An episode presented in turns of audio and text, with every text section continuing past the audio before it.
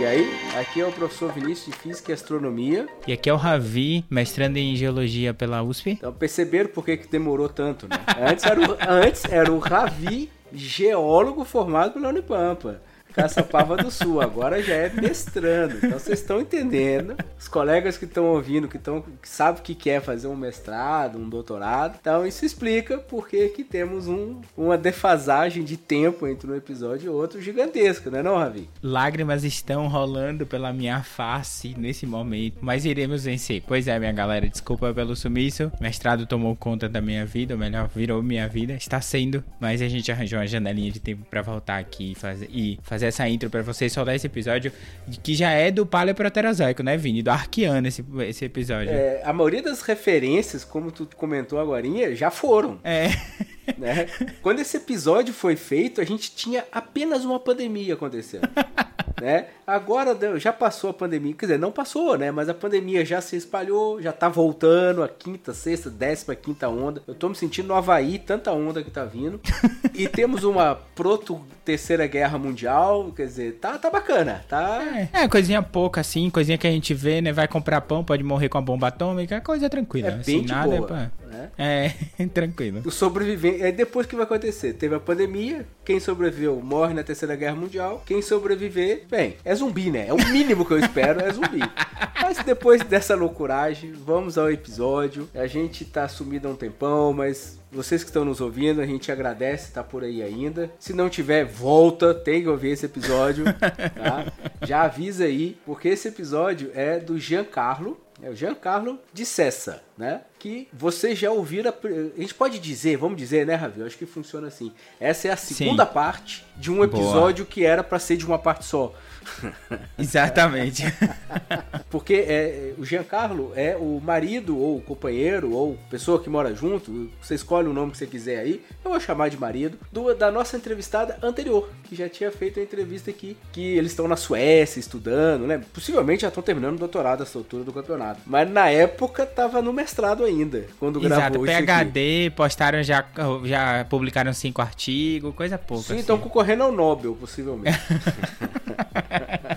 o trabalho era bom, cara. A ideia do trabalho era bom. Você só ouvir aí que vocês vão ver. E além disso, é, o Giancarlo de César ele vem para complementar a entrevista que nem o Vini falou da Larissa Cavalcante. Ele é químico, formado pela USP e ele é mestrando lá na Suécia. É uma história muito legal que ele vai contar pra gente do tema dele de trabalho, mas principalmente da visão de mundo que ele tem como um brasileirinho no exterior. Muito massa, né? Não, Vini, esse episódio? Sim, com certeza, cara. Vale a pena. Mesmo que se, se você não ouviu o anterior da Larissa, vale a pena ouvir esse, depois ouve o outro, ouve todos, curte a gente, aqueles papo todo lá, faz aquela história toda. É o melô do podcaster.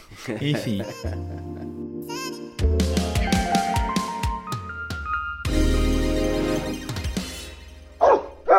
Giancarlo, seja bem-vindo ao podcast Cusco Velho. É uma honra ter você aqui. Obrigado, a honra é minha. Eu, gostei muito, acompanhei o podcast de vocês, gostei muito do que, de todas as entrevistas e, e poxa, eu estar tá aqui depois de tanta gente bacana, é, obrigado mesmo, é uma honra. Pelo que eu me lembro, a Larissa me difamou um pouco, várias coisas para, para agora lavar a roupa. Ah, com certeza.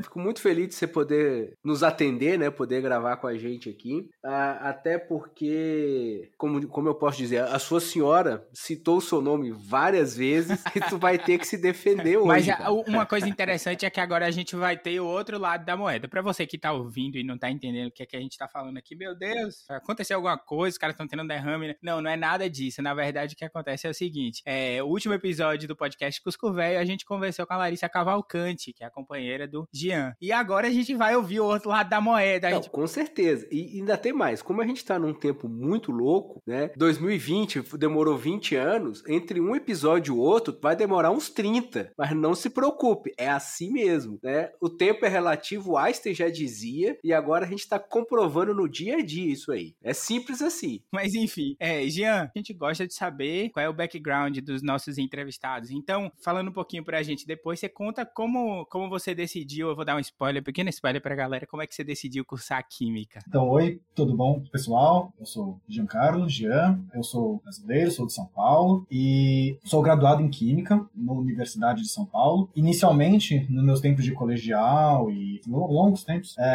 eu, na verdade, sempre quis ser médico, até que eu percebi que eu não gostava de cuidar de pessoas. Deveria ser algo importante, né? É, eu conheço alguns médicos que também não gostam, mas esse é detalhe.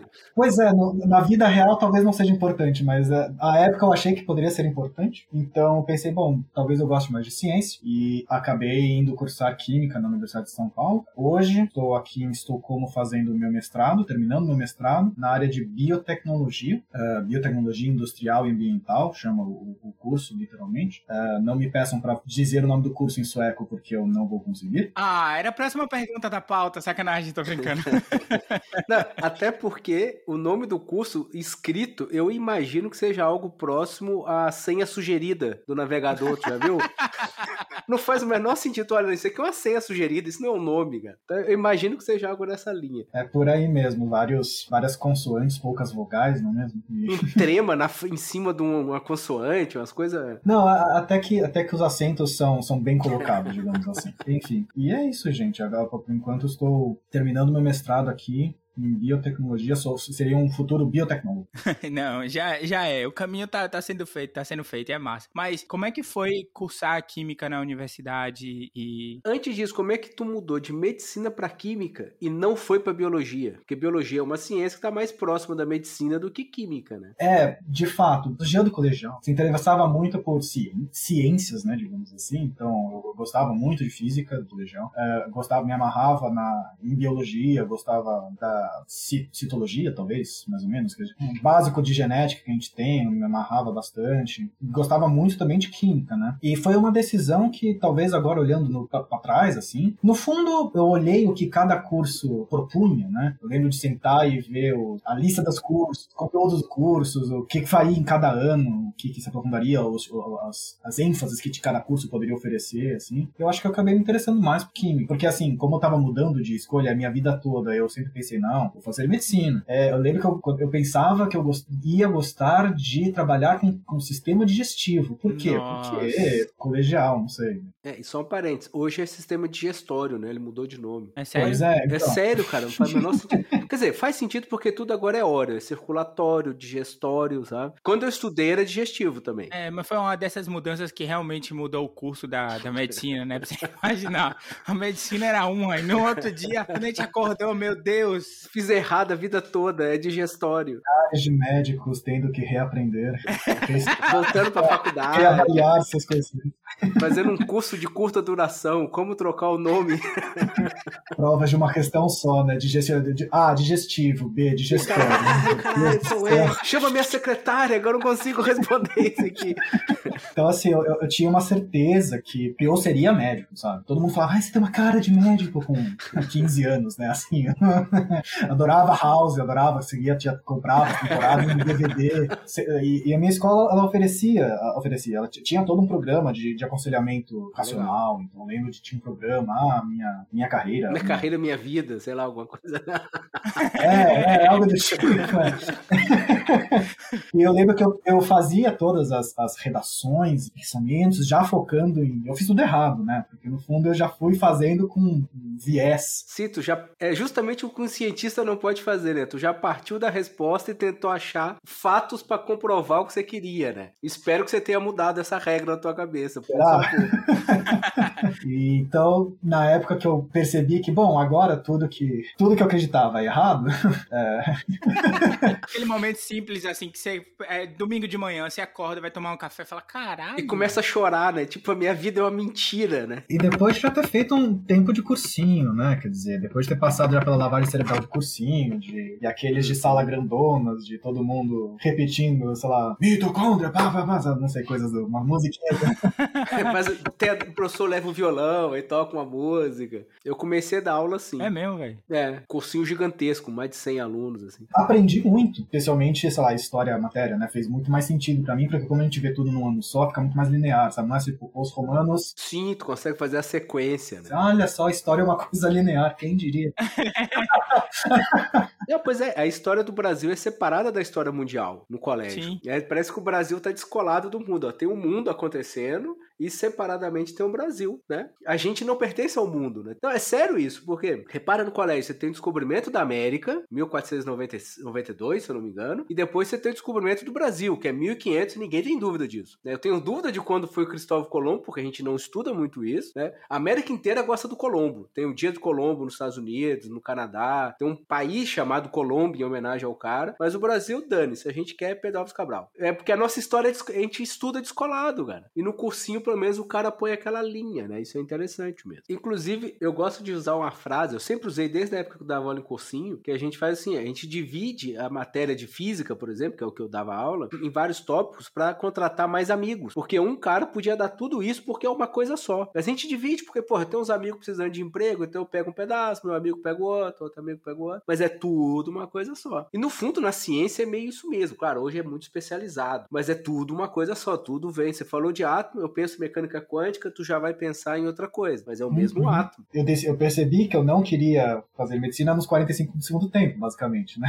Foi, na, foi no segundo ano de cursinho já, porque medicina faz 17 anos de Pra ver que médico só forma depois dos 30, mas é. A graduação nem é tão difícil, é o cursinho. Foda é entrar na medicina. Então eu tinha que descobrir o que fazer, né? E, e daí eu sentei e acabei vendo é, alguns cursos que eu me interessava, né? As matérias que eu não tenho, e acabei acho que gostando mais de química. Tá, e seus pais falaram o que dessa mudança? Porque medicina é sempre um sonho dos pais também, né? Não sei se era o teu caso, mas. Não, eu, eu coloquei isso na minha cabeça, sabe? Meu pai, ele é engenheiro. A minha mãe, ela é professora de inglês, inclusive da escola que eu estudei. E eles nunca. Eu, eu não me recordo recordo de ter pressão sobre, ah, faça engenharia, medicina ou, ou direito, sabe? É, o clássico, né? A tríade. uh, então, assim, eu, eu nunca. Eu, eu, coloquei isso em mim, sabe? E isso foi assim, no primeira série, 2001. Eu, eu lembro que eu virei assim: qual que é o curso mais difícil de passar? E daí falava, ah, medicina. daí falava, ah, tinha medicina, engenharias, engenharia, não é? Engenharia mecânica, engenharia, não, engenharia. É, é engenharia. Engenharia, medicina e direito. Ah, tá. Eu sou, não gosto de português. Não será direito. gosto de ciências e de, né, de matemática. Meu pai é engenheiro. Não quero ser, tipo, ser engenheiro também. Portanto, medicina. Foi bem lógico, né? É. Foi, foi, foi uma. Talvez para uma criança da primeira série é o máximo de lógica que eu tinha na época. Pouca não sei se experiência, né, assim, é química, a ideia que eu tinha de química, antes de começar a cursar química, era completamente diferente da ideia que eu tenho hoje, e da ideia que eu tinha durante o meu curso de química. Se eu tivesse feito medicina, era, era, talvez teria sido até pior, porque eu, talvez eu não gostasse de fato do que eu faria, mas eu teria, sei lá, uma dissonância cognitiva absurda para poder é, cooperar, é, é, aguentar a, o curso, porque não, eu passei tudo isso, vale a pena, não sei o que, não sei lá, mas daí eu seria talvez um médico ruim e tudo, porque a ideia que eu tinha de medicina quando eu era pequeno era uma. Tipo assim, eu talvez nem nem, nem fosse um médico ruim, você só, só, tipo assim, e aí eu não falo só no sentido de, ah, é só isso, mas, tipo, seria infeliz, entendeu? Trabalha bem, mas não quer trabalhar, né? Tipo, ah, que droga, vou ter que ir pro consultório, mas faz o troço direitinho, né? Até porque estudou tanto que já tá intrínseco, né? Quer dizer, em algum um outro universo, né? No nosso multiverso, em algum deles tu é, tu é médico. Algum deles eu sou médico, olha só. Cirurgião cardiologista e tá arrancando o coração de alguém agora. Olha aí, Pensa nesse nisso. momento. Nesse Se eu tivesse feito medicina, que eu, eu, não estaria aqui conversando com vocês, então, poxa, do, de todas as possibilidades do multiverso, talvez eu esteja mais, mais legal. Vai, tamo junto, velho. Tamo é, junto. Quer, você já ganhou lugar no meu coração. Já tinha, né? Lugar no meu coração eternamente. Agora. Mas aí você decidiu nos 45 segundos tempo. Isso, basicamente isso. Foi ao mesmo tempo que eu tava fazendo o cursinho, a Larissa, ela, se os nossos ouvintes é, ouvirem o, o, episódio passado, é. alto jabá, alto jabá. É, então, sem, sem, sem momentos spoilers, se você não ouviu o último episódio, pause agora esse podcast.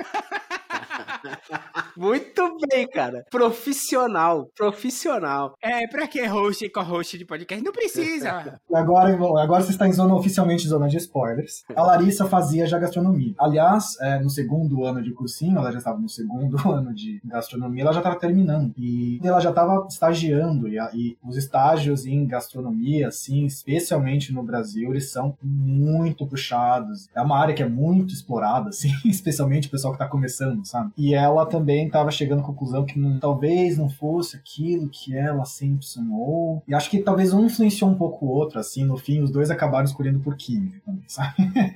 e daí, mas no fim deu tudo certo, né? Daí passou junto, a Larissa passou sem estudar, porque Larissa, né? né? E... ela disse que foi sorte. É, eu não acredito. Nem eu, mas ela ficou alegando que foi sorte. Ah, cara, sorte em quatro dias, assim, né? Na primeira fase, durante cinco horas. Ela tá desperdiçando a Mega Sena, se for com tanta sorte, assim. Daí comecei lá na Química. E no começo foi bem diferente do que... Porque assim, né? Eu passei em Química, daí eu cheguei, entrei lá na USP. Daí foi Química na USP, não sei o quê. Daí explicar para meus parentes que era Química e não Engenharia Química, era só Química. Mas... Uh, uh, foi, foi um barato. Eu gostei muito do meu curso, aprendi muito a visão que eu tinha de química, mudou bastante, assim. Obviamente a gente se aprofunda e a gente entende cada a química como um todo, as suas áreas, as especificidades de cada área e acaba gostando. Foi uma jornada muito louca e como eu disse, eu gostava muito de genética quando eu era tava no colegial. Na época que eu mudei de medicina para química, eu pensei, ah, bom, eu gosto bastante de genética e, e daí você tem, bom, biologia, farmácia, química, todas mexem, biomedicina, todas podem mexer com o que se chama de genética no colegial. Mas enfim, estava na química. E logo que eu comecei no curso de química, uma das matérias que eu mais gostei foi química orgânica, nada a ver com genética. Eu estou falando assim para o cara ouvinte, porque eu estou fazendo aspas com a mão com genética, porque não existe genética, não existe. Quando você lê uma matéria falando sobre genética, no meio acadêmico acho que ninguém chama de genética. É. É como falar de ciências, né? cientista de ciências. é a mesma coisa de falar cientista, né? Cientistas de, na Universidade da Inglaterra fizeram tal coisa. Dá impressão, eu, na minha cabeça, quando eu sempre ouvi isso, eu imaginava, ah, são cinco caras com plaquinhas, um crachá dizendo cientista, cientista. sentados branco, né? numa mesa discutindo o que, que eles vão falar no Fantástico esse fim de semana. Né? Porque era sempre cientistas da Inglaterra pesquisaram tal coisa, ou tal coisa. Ovo faz bem, ovo faz mal, ovo faz bem. Vai nessa. É, o, a, essa semana o ovo faz mal, hein, gente? Vamos falar aí. Não faz sentido, né? Fundo, no fundo, eu não sabia o que eu queria. E assim como talvez pouquíssima gente saiba na realidade. E, enfim, então, ah, gostei do professor de orgânica, gente boa, vou tentar fazer no orgânico. Então, é, era a época que pessoal, tá, todo mundo já entrava, ficava pensando o que ia fazer na iniciação científica, ah, vou fazer iniciação científica em, em química orgânica. Inclusive a Larissa que me apresentou, o professor, que eu acabei fazendo minha primeira pesquisa, vai, assim, iniciação científica, um projeto com produtos, na química dos produtos naturais. E era bem diferente do que eu imaginava que seria química orgânica, entre aspas, também, porque é, é uma parte da química orgânica que a gente não vê nas aulas, especialmente no primeiro ano, né, de química. É, a gente avalia avaliava o perfil de metabólicos secundários de folhas e como, no, no caso da minha micropesquisa dentro do laboratório, que fazia coisas muito mais interessantes, mas a minha micropesquisa avaliava como larvas uh, de uma espécie específica de mariposa digeriam as folhas. E eu avaliava o cocô da larva e as folhas. Olha, desculpa, mas que trabalhinho merda, hein? Eu sabia, é... eu tava esperando essa piada. Quando você falou, eu tinha que falar. Eu já falei assim, ó, você levantou a bola assim. Eu vim babando, eu vim babando vai falar. Não, piadinhas de, ah, eu sou um químico de merda. né? Não, não faltar. Essa é ótima também, o químico de. Não, o mais legal é a sua cara triste falando isso. Eu sou um químico de merda. É, tamo aí, né? Podia ser médico. Mas... De forma nenhuma, é, menosprezando o trabalho. Não, claro que não. É, é, só piada pronta, pô. É só piada pronta. É, então, justamente. E assim, eu levava na brincadeira, né? É, explicar isso pra família, você tá fazendo, eu avalio o cocô de lagarto. É tipo cena de The Office total, né? Imagina falar isso pra pessoa. Eu avalio o cocô de lagarto. Aí fica aquele silêncio de dois segundos assim. Tipo, hã? É, legal. é, tipo, ah, que legal! É tipo. Loucura, assim, a gente tentar explicar essas coisas pra família, né? Porque uhum. ninguém na minha família veio dessa área acadêmica, digamos assim. Então, as perguntas sempre eram, não, mas por que vocês estão pesquisando é. isso? Qual que, é, qual que é a aplicação disso? Não, gente, a ciência pela ciência, conhecimento. É, a aplicação vem depois ou não, né? Isso não tem nada a ver. É, ou não, Depois exato. o engenheiro pensa na aplicação, eu é tô só vendo a viabilidade disso aí. É, o, o, interesse é outro, né? Mas daí, enfim, enquanto eu tava nessa pesquisa, o curso de química foi, foi andando, né? Até que começamos a ter uh, cursos de bioquímica, final do segundo ano, terceiro ano, tá? a gente começa a entrar em contato mais com bioquímica metabólica, biomet, com biologia molecular, o biomol, e, e daí de novo, né? eu, sem saber muito o que eu queria fazer, comecei a me interessar muito por bioquímica. E, não, pô, interessantíssimo, porque talvez já comunicava com o que o G chamava de genética, né? Então, como tudo é, se relacionava dentro do corpo, dentro de uma célula, né? Desde o DNA, do material genético dela, como isso, todo o caminho até afetar a comunicação das células entre si. Então, quer dizer, é, passei a me interessar muito por isso e já, já estava bastante tempo fazendo trabalho naquele laboratório. Talvez eu não estivesse tão motivado como no começo e pensei, bom, talvez eu não queira, é, não quero ser um químico de merda, não, brincadeira.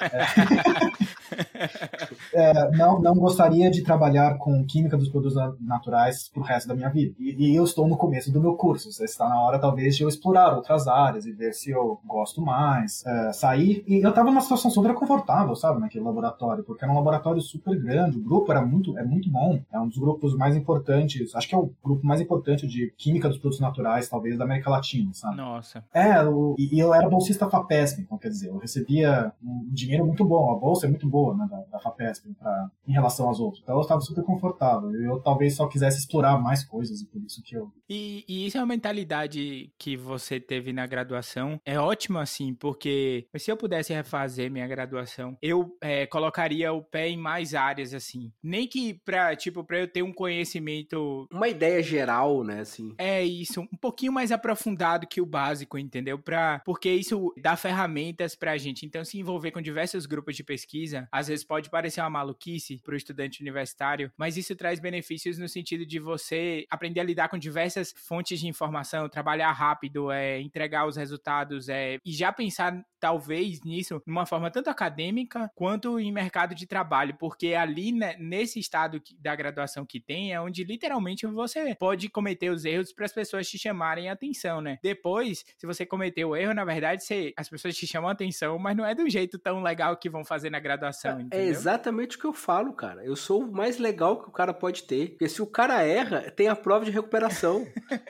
no emprego, se errou, você tem que falar com o RH e tchau. Eu sou super legal. O pessoal não me entende, mas eu sou super legal. Eu, eu saí desse laboratório, nós entendíamos como, como química, nós alunos, né? entenderíamos como química orgânica, né? mais para química orgânica. E eu estava começando a me interessar mais por uh, bioquímica. Nesse momento, foi o momento em que nós tivemos, a, nós, eu digo eu e a Larissa, nós tivemos a oportunidade de, de fazer o um intercâmbio pela faculdade, pela, com a USP, né? A USP, ela tem várias, assim como outras uh, universidades públicas do Brasil e algumas particulares também, tem, tem vários acordos internacionais com outras universidades ao, ao redor do mundo. Então, fazer intercâmbio, às vezes, é, é muito mais fácil com a universidade, né? E haviam várias parceiras, tanto do Instituto de Química quanto da USP, assim, e dentro das opções que mais chamou a atenção foi a Copenhague, é, Dinamarca, a Universidade de Copenhague na Dinamarca.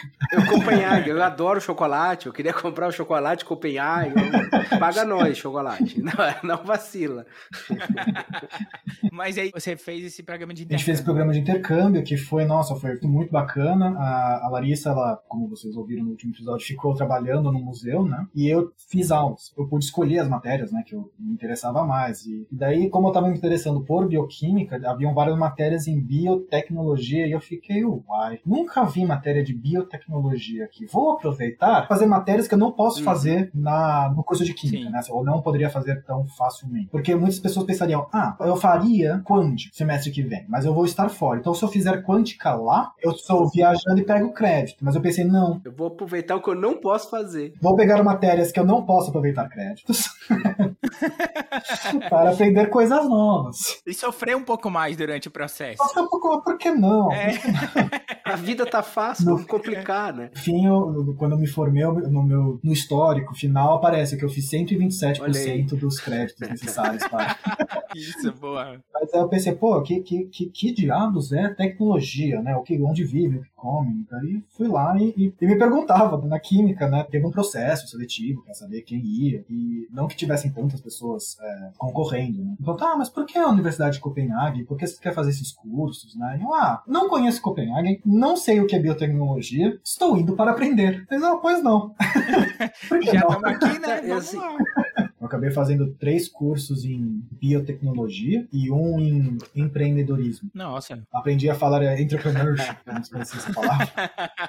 Aprendi a escrever empreendedorismo, que já é difícil em português, em inglês é uma confusão. É.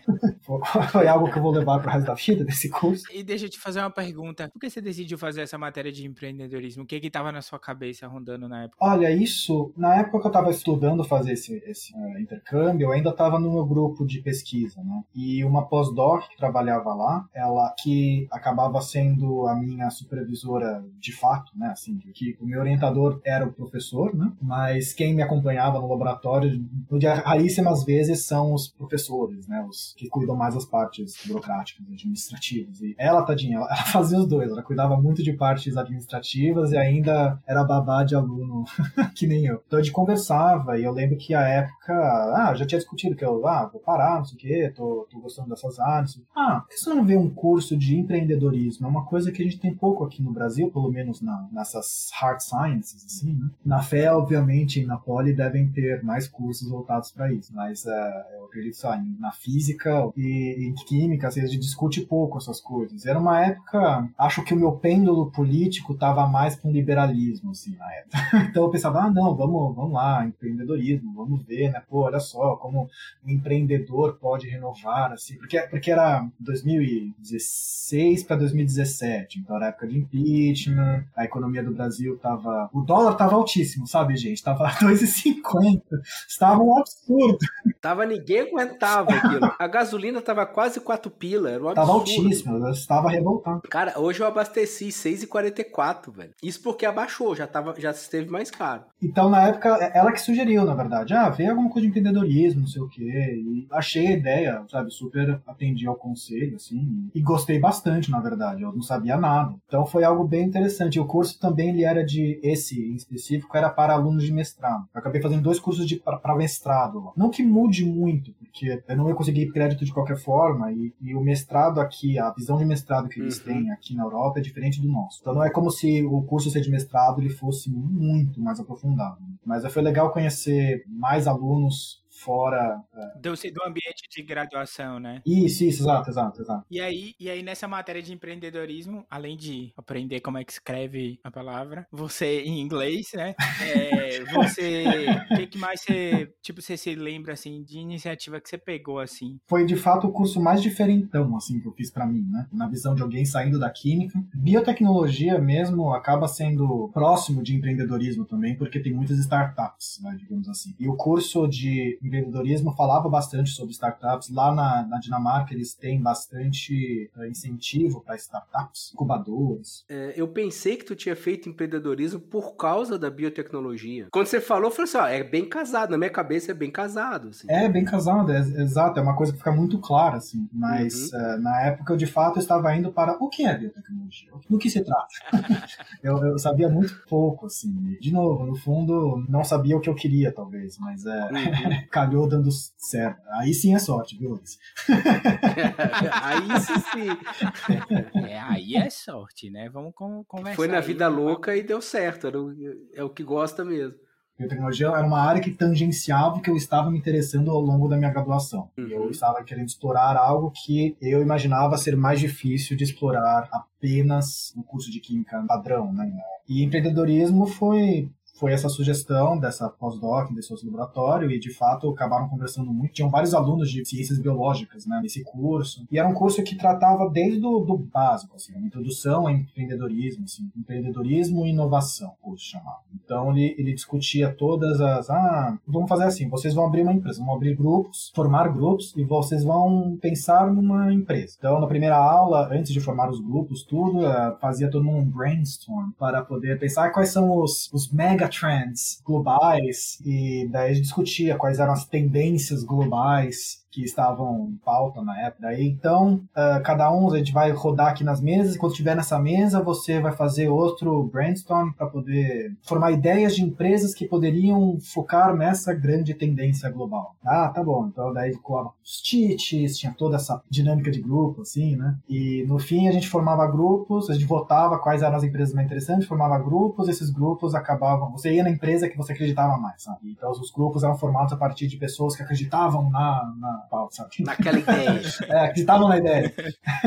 e foi super legal que o, o, grupo que a gente formou era eu, uma dinamarquesa, uma local, né? É, duas espanholas, uma eu acho que era catalã, e daí tinha um canadense, era mais tranquilão, assim, e tinha um típico indonésio. E a nossa, o nosso grupo chamava Food Fighters. Era, era um grupo que voltado para a redução de desperdício de comida. Porque lá na Dinamarca, a época, não havia um sistema de coleta de lixo reciclável. Você pensa, poxa, é a Dinamarca, né? Assim, a gente pois ouve é. coisa na Europa, como assim, né? Copenhague, é um conto de fadas, é um paraísozinho, e eles são super ecológicos. Como assim eles não reciclam? Porque eles queimam todo o lixo que eles produzem para gerar energia para aquecer a água que aquece a cidade toda. O, pelo que eu me lembro dessa história, tem uns tubos de água quente que passam pela cidade. Então, em vários pontos da cidade, as ruas, você não precisa jogar sal porque os tubos lá são quentes e derrete o gelo. Eu posso ter entendido completamente errado.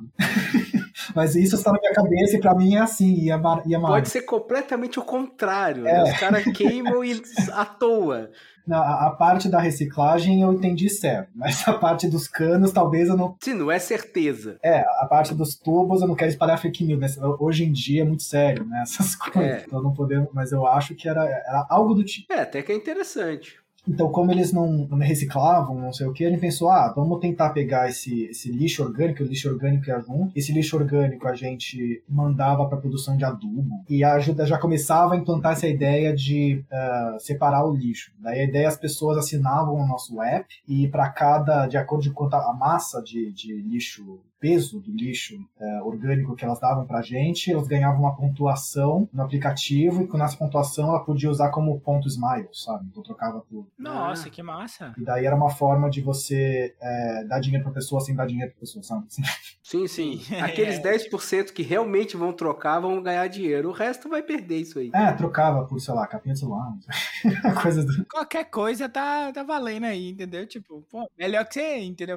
Pela consciência ecológica, as pessoas fariam de peito aberto, né? Mas isso ajuda ainda mais a engajar as pessoas. Ganha uma capinha de celular, pô. Eu quero mais o quê? E ao longo de, das aulas, a gente ia aplicando o que a gente aprendia na formação dessa empresa fictícia. Ah, a gente aprendeu sobre o, a análise SWOT, que de, de forças, fraquezas, oportunidades, e a gente aplicava isso na nossa empresa, tipo, ah, como usar isso na nossa empresa, colocava os relatórios, uh, fazia os, os pitches uh, então, apresentação de, de elevador, assim, de três minutos na nossa empresa, ia lá na frente da sala, em vez de dar uma apresentação, você dava o pitch, assim. É, três minutos para ganhar dinheiro. Sim. Mas que massa, velho, essa experiência. É, é interessante mesmo.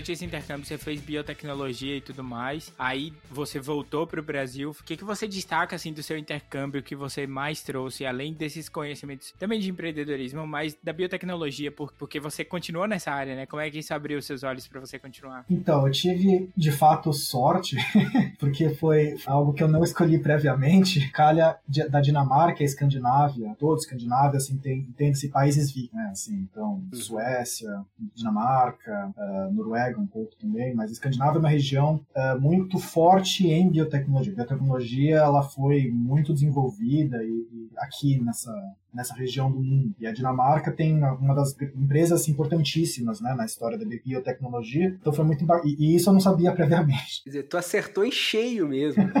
É, no fundo, eu e a Larissa, nós já estávamos juntos há muito tempo, sabe? Já namorava há muito tempo, então as nossas escolhas, elas sempre foram meio casadas. Com a cada influenciando um, e, e como ela também estava procurando grupos interessantes para uh, fazer pesquisa para ela, era um lugar que... Porque assim, aprender biotecnologia, biotecnologia tem cursos em, em, em vários dos lugares, sabe? E muitas vezes um grupo de pesquisa interessante, de fato, é mais interessante um lugar do que em outro. Ou você simplesmente foi, aceita um lugar e não no outro. Ou então tem mais flexibilidade dependendo da situação. Então, às vezes, as escolhas a gente acaba fazendo junto. Então, era um grupo que era, na pesquisa que ela fez, era um grupo muito interessante para ela também. A, a faculdade, o curso, das matérias que eu fazia também era muito forte para mim, mas eu nunca escolhi a Dinamarca pensando, ah, vou, quero aprender biotecnologia, Dinamarca é um lugar bom para isso. Eu deveria ter feito isso. E, e acabar dando na mesma, porque. Era aí mesmo. Né? Mas eu não recomendo as pessoas uh, não olharem isso antes. E então a Dinamarca é um lugar muito forte para para biotecnologia. Isso foi muito legal. Eu visitei empresas, as indústrias deles, a Novozymes. Novozymes é uma empresa que produz enzimas e ela é atrelada a uma outra empresa, que é uma holding, chama Novo Nordisk, que ela produ é a maior produtora de insulina uhum. do mundo. Mas, inclusive, tem uma sede no sul do Brasil, acho que em Curitiba, ou grande Curitiba. Aí, no Brasil, ela produz muitos produtos voltados para o agro, né? Então, aditivos para semente. Então, por exemplo, você vai plantar... Uh, eu sei disso porque eu tava procurando emprego. Certíssimo. Coisas do tipo, ah, você vai plantar uma, uma semente, mas daí você é, coloca esse aditivo, a semente cresce melhor porque as enzimas ajudam a soltar os nutrientes da semente. Eu não sei tão bem, assim, mas os produtos eram mais agro, assim, no Brasil. Uh, segundo o Google, ela é uma da que fornece os insumos para minha vacina, AstraZeneca. Oh, olha aí. Aqui, é... Falar nisso, falar nisso, então, interrupção da vacina, momento vacina. Quem aqui nesse podcast já tá vacinado? Bem, eu tenho a primeira. Eu também tenho a primeira. A segunda eu vou pegar agora, semana que na outra semana, dia 8. Eu tô, eu tô passado, eu tô passado. eu tô passado de Pfizer. Pra mim é só lá em novembro a segunda dose agora. Você também, por aí, Jean, tá tudo tranquilo? Vacinado? Foi, nesse sentido, nós somos extremamente privilegiados, né? Assim, porque a, apesar da Suécia. É, a Suécia não foi gentil, né? Não, não. Apesar da Suécia estar muito longe, mas muito longe do ideal do combate à pandemia, apesar de ser exemplo pro nosso governo, mas enfim, foi muito triste o que aconteceu aqui. Uh, eles têm muita casa de idosos, uhum. sabe? Teve surtos nessas casas e, e, vários senhorzinhos pegaram, eles são muitos senhorzinhos, uhum. pegaram todos juntos e eles estão todos juntos nessa casa de nessa casa de repouso, né? Então morreu muito idoso no começo, muito, muito, muita gente, muita gente morreu aqui no começo e você pega os números daqui proporcionalmente, porque você pega a população da, da Suécia é duas vezes maior que a da Dinamarca, é assim, mas tem seis vezes mais morte, dez vezes mais morte. Morte por milhão, essas coisas, não é comparável. E é uma sociedade que poderia ter feito medidas muito mais severas e ninguém ia passar Podia ter feito mais, né? Podia ter controlado muito é, bem. Segundo o, o Atila, comendador uhum. Atila, recém-pai, né? Meu amigo. ele não sabe, mas ele é meu amigo. Mas não, ele comentando que, é, guardadas as proporções humanitárias horríveis, é, a, a, situação da Suécia foi excelente porque são, é um povo geneticamente muito, e culturalmente muito parecido com a Dinamarca e com a Noruega e fez uhum. completamente o oposto. Então você podia ver, ó, funciona você deixar a vida louca a lá Bolsonaro? A Suécia fez. E comparativamente com um povo muito similar, que fez completamente o lockdown, tu vê que o lockdown é melhor. É estatística, assim. Estatisticamente foi excepcional. Humanitariamente foi a pior coisa que aconteceu para a Suécia, né? Mas deu essa base estatística, né? Inclusive aqui tá pior do que na Dinamarca, que fez Sim. lockdown. A recuperação Sim. econômica aqui, o PIB caiu mais aqui, pelo que eu me lembro. Então, quer dizer. É, a questão é essa: ficou comprovado que fazer desse jeito, que é cada um por si, cada um se vira, que foi o que a Suécia fez, né? Não uhum. é a boa solução. Mas também depois voltaram, meio voltar atrás e resolveram, meteram vacina geral, pelo que eu li, e estão correndo é, atrás do prejuízo, né? O primeiro-ministro saiu, né? Trocou o primeiro-ministro no meio dessa confusão, se eu não me engano. É uma confusão. É, para entender a confusão, eu recomendo xadrez verbal. É lá, demais, cara. Eu é. ouço direto. Pô, Felipe, meu amigo do peito, ele não sabe. Eu aprendi muito do que estava acontecendo aqui com eles, né? Porque aqui eu não entendo sueco de qualquer forma. E... Então não ia adiantar, né? É, mas uh, tinha uma noção mais ou menos do que estava acontecendo e eles resumiram bem.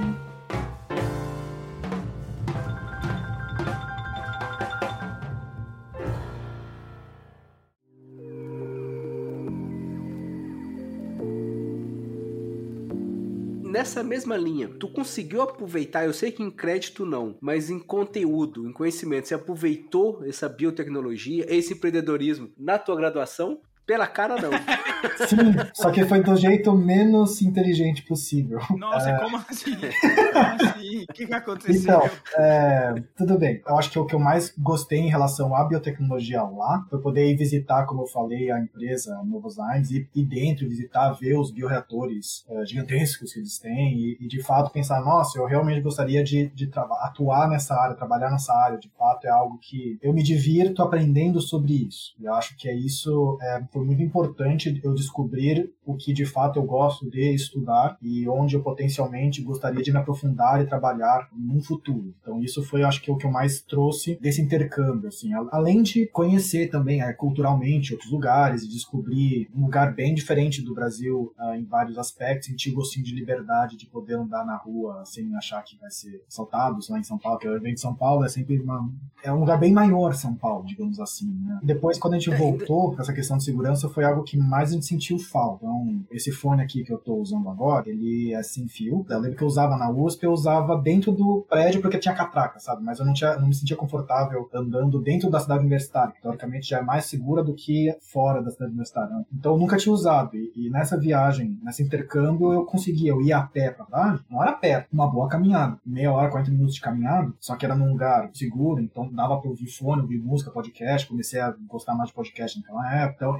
então era algo que fazia falta quando você volta pro, uhum. Brasil e, e, e, pensa, poxa, eu não posso mais usar esse fone. Aqui. Você cria essa rotina, ah, vou pra faculdade ouvindo podcast. Ah, não vai. Ou, ou, você tem que usar algo muito mais discreto, sabe? É, é engraçado porque no curso de Química, nós temos ênfases, né, lá, lá na USP. Tem três não, mentira, tem mais que três Mas uh, tem duas ênfases que eu poderia aproveitar um pouco que eu aprendi. Então tinha ênfase, por exemplo, de biotecnologia e tinha uma ênfase em biologia molecular e bioquímica. E foram as duas ênfases que eu resolvi seguir. Você não é obrigado a pegar ênfase nenhuma. É, é, é assim, como você tem que pegar optativas e eletivas e optativas livres, enfim, essas ênfases elas já são um pacote de cursos já pré-selecionados que você usa, você pode seguir, uh, se você quiser. Pode seguir só alguns também, né? E não completar a ênfase. Mas se você seguir todos, você ganha um títulozinho a mais, um comprovante tipo, ah, o Jean fez a ênfase em biotecnologia. E eu segui essas duas ênfases. Eu segui a ênfase de biotecnologia e biologia molecular. E esses cursos, de fato, ajudaram muito, no sentido de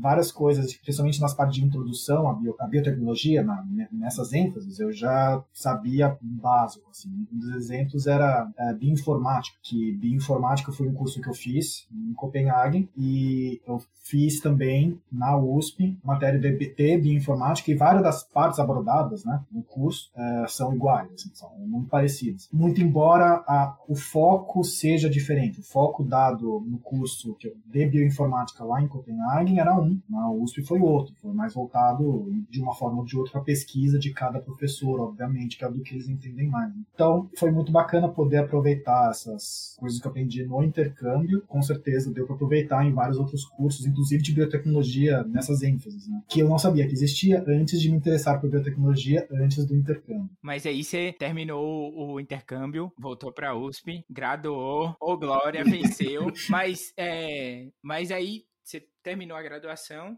e como é que veio essa história do, da, da pós-graduação? A Larissa teve um. Ela contou pra gente uma, uma saga que ela teve que percorrer pra conseguir fazer a pós-graduação e tudo mais, mas eu quero saber de, de você, como é, que, como é que foi isso? Depois do nosso intercâmbio, ficou bem claro pra gente que a gente queria ir pra fora. Do Brasil como um ambiente de pesquisa, como um ambiente de indústria, em biotecnologia, mais especificamente, assim. É, porque no Brasil, você mesmo comentou que falta muito dessa talvez seja a proximidade da ideia de empreendedorismo com a academia. Então é uma coisa muito, pelo menos é isso que eu sinto, né? Que é, que é uma coisa muito forte no Brasil, academia, e é separado das empresas. Então, se uma empresa tenta. Isso é um caso que aconteceu na, na Química USP, eu lembro de um professor comentando, conversava com ele, e comentou: não, porque eu estava fazendo um projeto com uma empresa, era uma empresa privada. O sindicato da USP ela come, fez uma publicação no jornal falando que os professores estavam vendendo a pesquisa da universidade para o meio privado. Então, tem uma discussão muito atrasada no Brasil, tanto do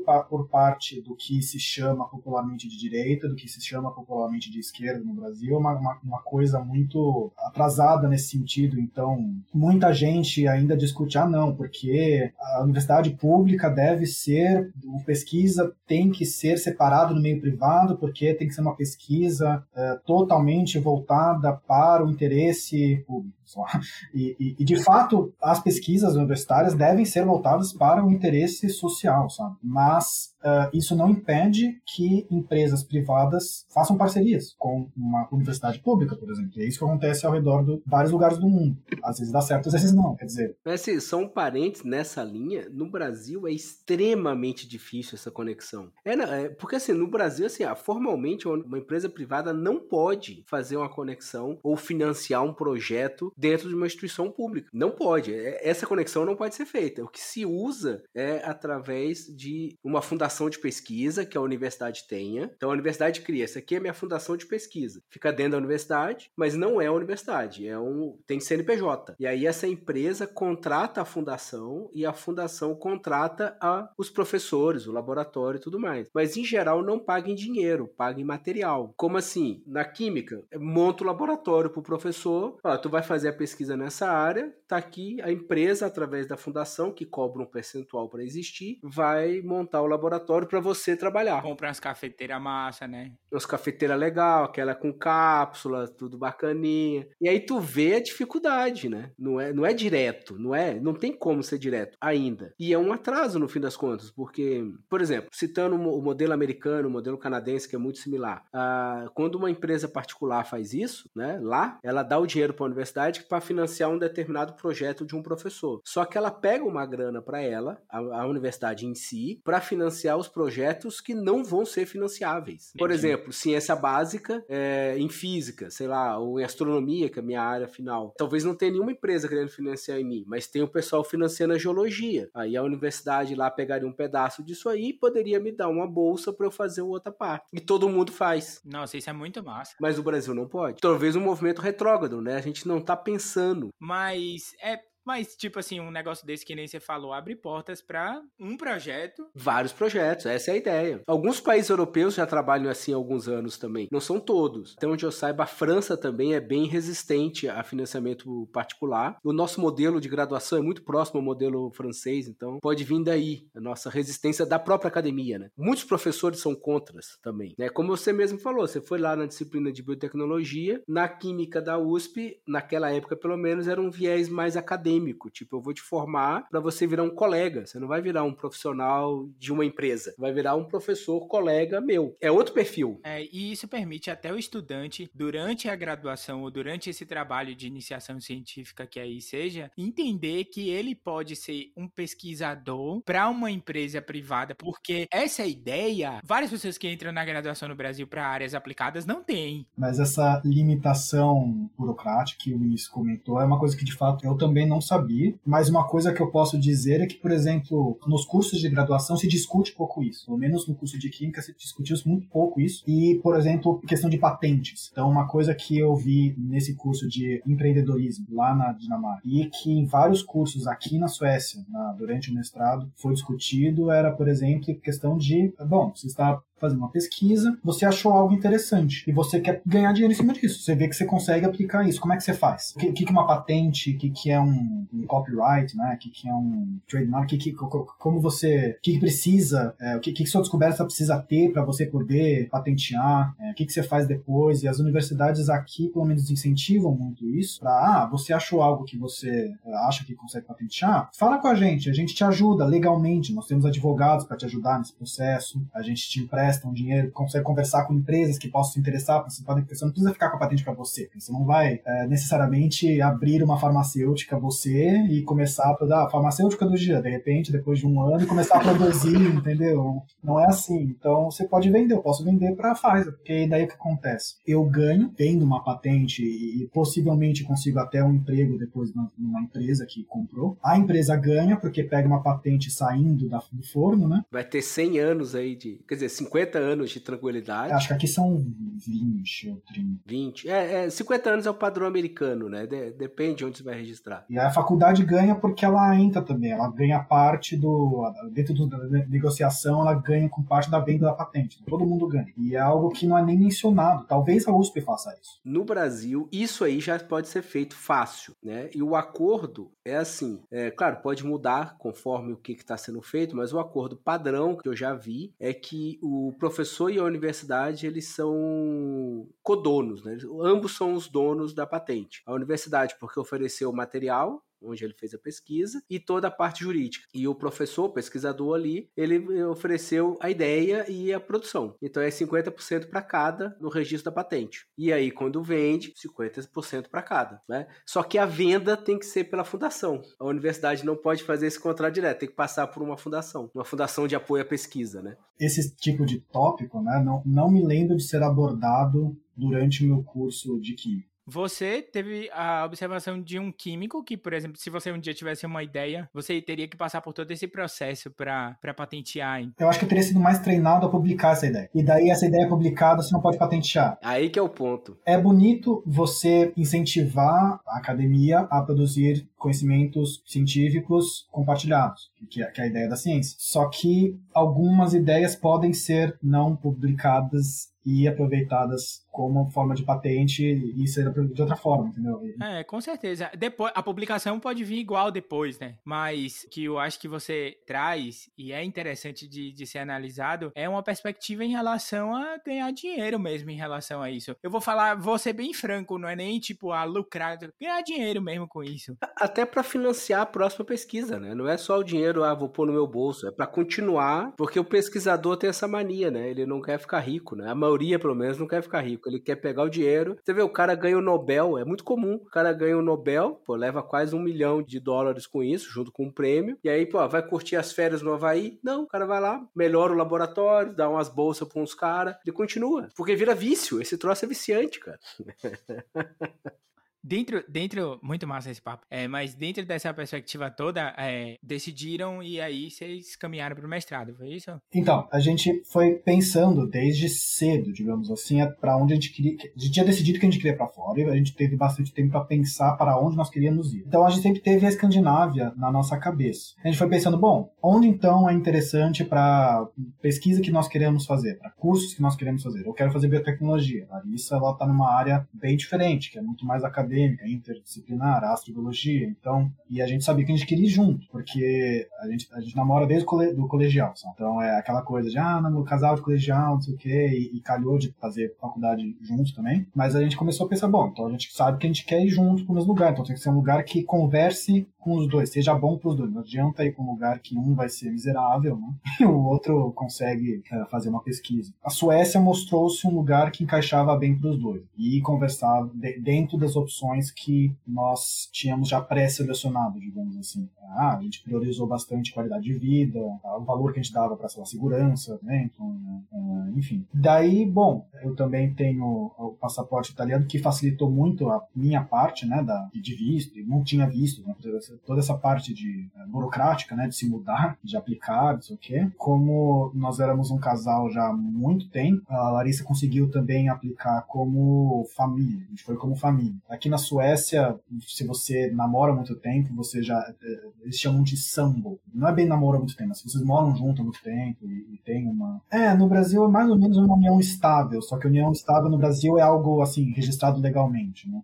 Aqui não necessariamente, não precisa. Você pode falar, ah, a gente mora muito junto há muito tempo, nós somos um sambo, eles entendem e, e assumem como um casal para visto, facilita. E daí a gente tinha, sei lá, como provar que nós estamos juntos há quanto tempo, né? Porque é, ele nunca registrou nada, né? Porque é namoro. E a gente nunca teve uma casa nossa, porque a gente estudava e não tinha dinheiro, então a gente morava com nossos pais. Então a gente morava junto cada vez na casa de um pai, entendeu? Então era uma situação muito não muito estranha, né? Fora do usual, pelo menos, né? Então assim, como provar isso para um processo de imigração foi um desafio. A Suécia é, é, um dos lugares que mais fácil consegue fazer isso. É mais difícil ir, por exemplo, uma Alemanha, chuta, chutando assim, porque eu acho que o processo lá deveria ser algo muito mais carimbado, assinado, rotulado, é, frente e versa. A Escandinávia talvez seja um pouco mais flexível nesse sentido. Então também facilitou nesse. Aqui tem um sistema tipo SISU, que é um portal assim que se aplica para as universidades. Aqui tem um portal das universidades que chama University Admissions, então o sistema de admissão universitária, e você aplica para todas as universidades, para quatro universidades que você quer aqui, pagando um, uma taxa de aplicação só, uma taxa uma única, maravilha. Todos os seus é. documentos coloca num portal só, então tiveram essas facilidades, sabe? Foi assim que a gente escolheu a Suécia para para vir. A gente sabia que Estocolmo era uma cidade maior que Copenhague, era duas vezes maior que Copenhague, então a gente pensou, bom, talvez seja uma, uma cidade com esse espírito escandinavo que a gente imaginava, né? Que a gente sentiu em Copenhague, gostou, só que mais vivo, porque é uma cidade maior, uma cidade grande, tem um milhão de pessoas, é enorme. comparado a São Paulo é bem pequeno, né? Assim. É do tamanho da USP, né? Depois a gente entende que o estranho é o Brasil, sabe? Você vê que São Paulo parece que é a maior cidade da, do hemisfério sul é muito grande. São Paulo é muito grande. Eu cresci em São Paulo, nasci em São Paulo, cresci em São Paulo. Então, para mim, São Paulo é normal. Ah, cidade normal, é normal. É normal ter 20 milhões de pessoas. Não, detalhe, né? O Canadá inteiro são 30 milhões. Nossa. E Suécia são quantos? 10, 10 milhões. Então, você conta pra um cara aqui, ah, tô vindo de uma cidade, quanto tem? Ah, duas Suécias numa cidade. Eles não entendem. Eles, como, como? Ah, então. É, Três, três Salvador dá uma Suécia. Olha só. Salvador são três, três, três e cinco, três e quinhentos. Então é, é outra proporção. Então, assim, obviamente, aqui não é uma cidade, assim, é uma cidade grande, mas não é uma cidade grande que nem São Igual Paulo, São Paulo metrópolis, né? assim, que você tá acostumado, que eu estava acostumado. Enfim, mas a gente escolheu pensando nessas coisas, né? A Suécia, acabou aqui.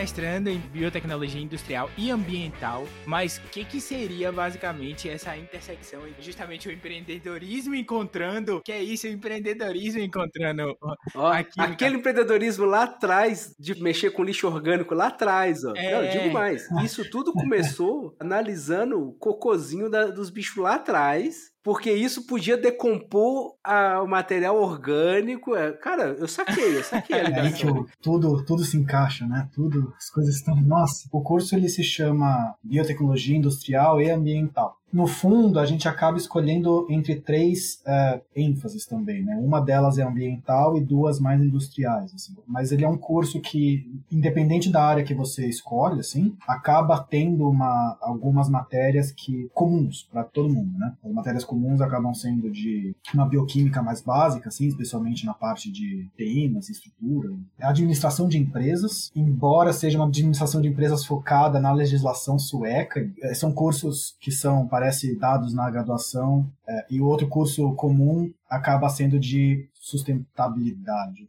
assim, é, é, administração de projetos e sustentabilidade. Então, é, é, um pouco de algo que a gente via nos cursos de empreendedorismo no Brasil, administração de empresas, uma mistura assim, dos dois, como tocar um projeto, organização, né? e é, é, abordagens, conceitos de como você avaliar as implicações ambientais desse projeto. Então, quando você tem um projeto em mente, o que você tem que levar em consideração, um processo industrial, por exemplo, você está usando materiais que e podem gerar assim.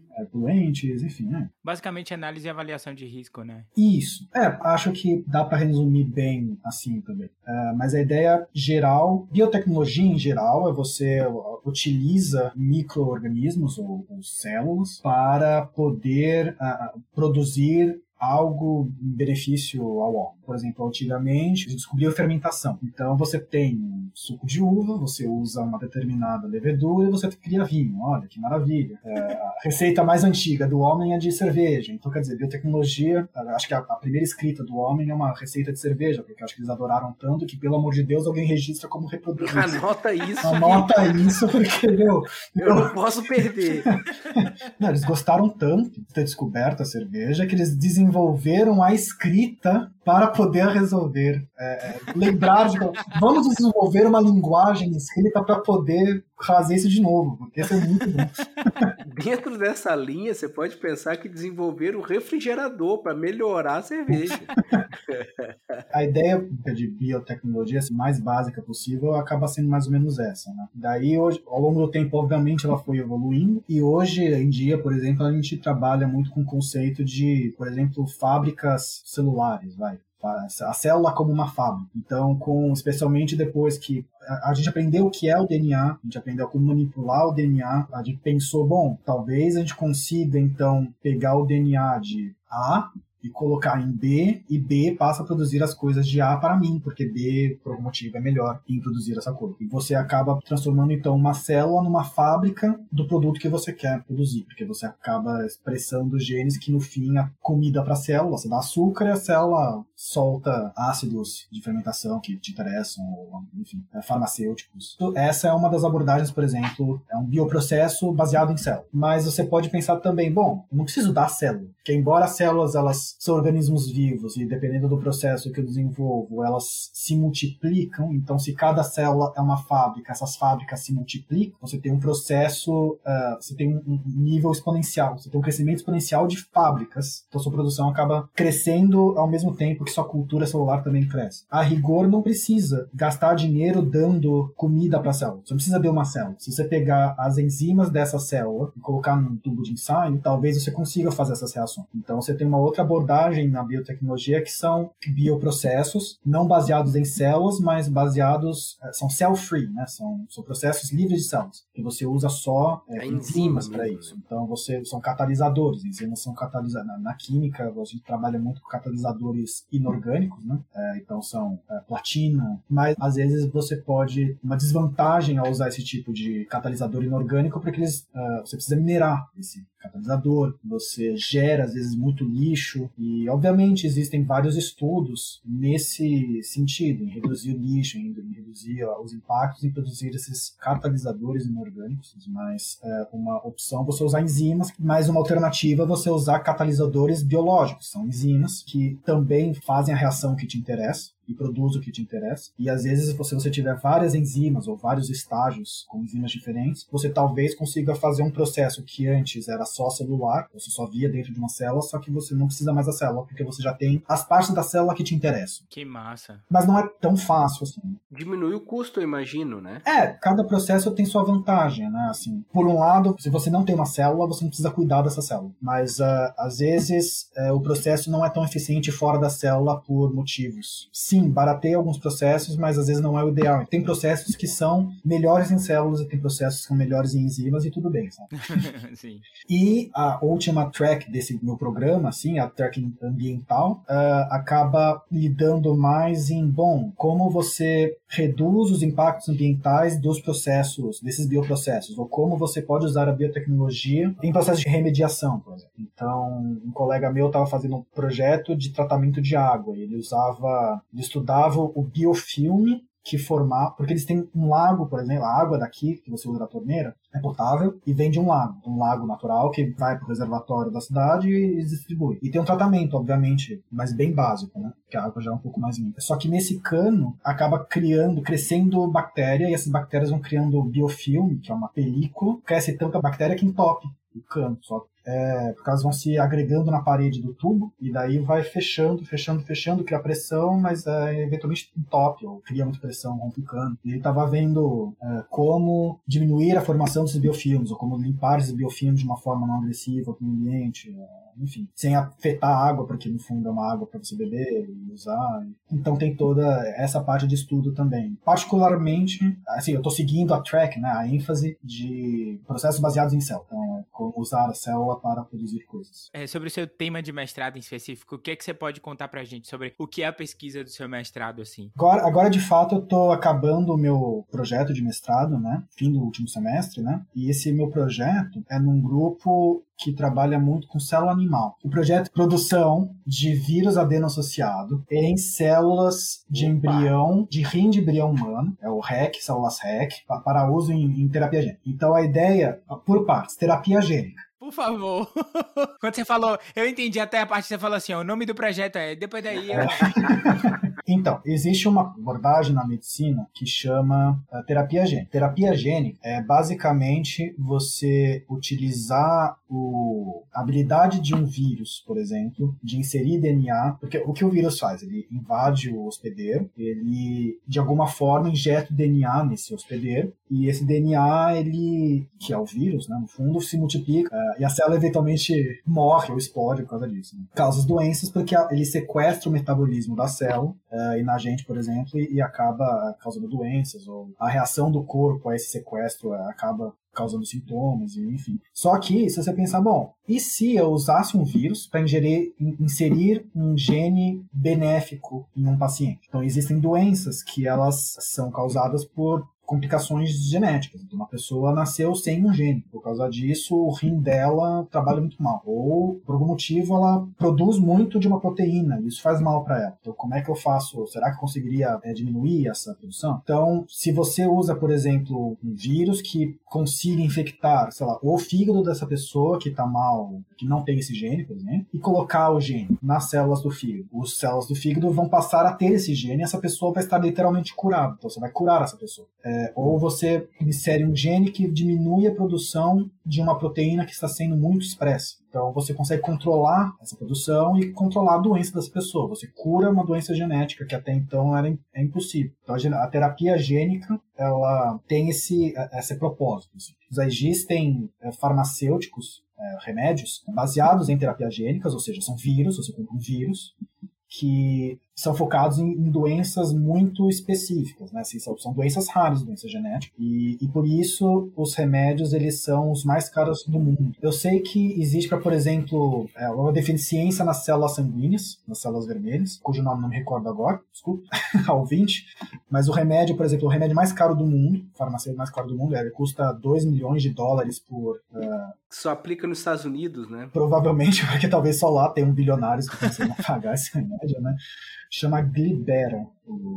Tinha uma, uma guria no Brasil tava precisando desse, desse negócio, foi fazer uma, um crowdfunding, porque simplesmente não tem, né? E o SUS não cobre, né? Por mais que o SUS seja incrível, ele não vai cobrir isso aí. É, 2 milhões de dólares por aplicação, né? Terapia, são só algumas doses às vezes, então quer dizer, uma das que tornam esse, esse remédio caro é porque você produz vírus, né? O remédio é um vírus do bem e produzir esse vírus com um gene certo, numa quantidade suficiente, né, é muito caro ainda. Esses vírus que a gente produz, que a gente usa como remédio, nós produzimos em células animais, que são as células REC. Então, nós damos os genes desse vírus para essas células e é como se um, um vírus tivesse infectado essa célula. É, só que a gente não trabalha com um vírus diretamente, a gente trabalha com o gene desse vírus. E os genes que interessam pra gente. Então, é, só os, os, os, genes, por exemplo, do, do remédio e os genes para fazer a cápsula do vírus, que vai englobar englobar o, a proteína que a gente o gene da proteína que interessa. E esse vírus que é usado no remédio é um vírus que chama vírus adeno-associado porque ele geralmente na natureza está associado com adenovírus. E adenovírus é um vírus do mal causa doença. E ele está associado a esse vírus porque esse vírus adeno-associado ele não consegue se multiplicar sozinho. Ele é um vírus muito, muito pequeno e muito, muito simples. Então, ele não é perigoso por si só, porque ele nem consegue, se ele infecta você, ele não, não consegue sequestrar o seu, sua célula para poder se multiplicar. Então, ele espera o adenovírus, o herpes também, infectar a pessoa, e quando a pessoa está infectada com esses outros vírus, ele aproveita e se multiplica também. Então, é um vírus seguro. E, então, a gente coloca os genes que ajudam esse vírus seguro segura se multiplicar nas células animal que a gente usa como fábrica de vírus do bem. Então, a minha pesquisa é, bom, será que dependendo da comida que eu dou para essa célula que está produzindo uma fábrica de vírus, é, dependendo da comida que eu dou, ela produz melhor, mais, menos, por mais tempo, sobrevive, né, mais. E, então, a gente está vendo como melhorar esse meio para poder produzir mais e produzindo mais, talvez barateie. Cara, muito legal isso aí é, é, bem interessante, é algo que eu não esperava, não esperava nem um pouco mexer com isso quando eu comecei esse mestrado, sabe? E a história também de como eu cheguei nesse laboratório é, é muito maluco, porque foi no meio do corona, né? Foi quando os nossos planos eram completamente diferentes. É, e por causa do coronavírus, vários planos foram cancelados. É... Só uma coisa que eu tô pensando agora. Tu, no fundo, você tá trabalhando com medicina, cara. Quem diria? Ou seja, tu, tu acertou. Sabe aquele gurizinho frustrado? Não, cara, tu tá trabalhando com medicina. Pode não ser trabalhando na linha de frente de, como médico, mas, pô, isso nitidamente é, é, medicina no fim das coisas. Vai influenciar a medicina, né? Não é que é medicina agora, mas vai influenciar a medicina.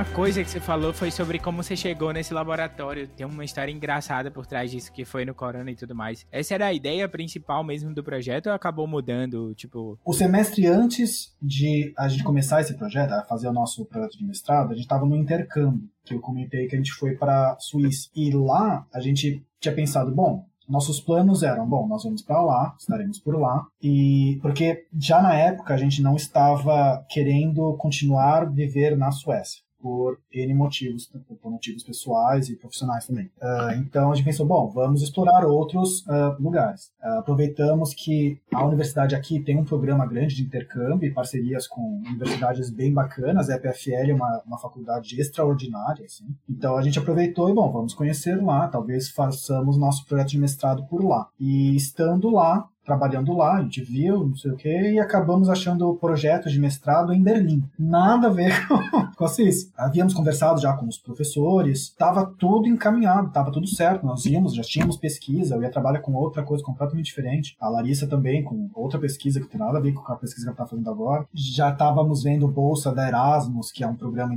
é, europeu de intercâmbio, que, que paga muito bem, nossa, maravilhoso. É, os dois vão conseguir bolsa, então nós teríamos duas bolsas bolsas, era, nossa. E, e, já, era, já era tempo de corona, né? Eu tô falando do final de 2020. A gente saiu daqui da, da Suécia é, na metade de 2020, já tinha corona, já tinha tido aula online, fui para a Suíça, tive aula online. Trabalhei num laboratório lá no centro de produção de proteínas lá da faculdade. Era um laboratório bem interessante porque ele não era um laboratório de pesquisa, ele era um, eles chamam de facility. É um centro que, que trabalha para os outros laboratórios. Então, os outros laboratórios viram, ah, nós estamos querendo produzir essa proteína para o nosso estudo, mas a gente não consegue. Produz para a gente? Eles, ah, pois não, custa tanto. É um prestador de serviço da universidade, só que ele prestava serviço para os outros. E, e, era muito engraçado porque era um laboratório muito mais, é, comparando assim com outros laboratórios acadêmicos que eu trabalhei, esse na Suíça, ele era como ele era muito mais prestador de serviço, eles tinham bastante dinheiro, eu acho.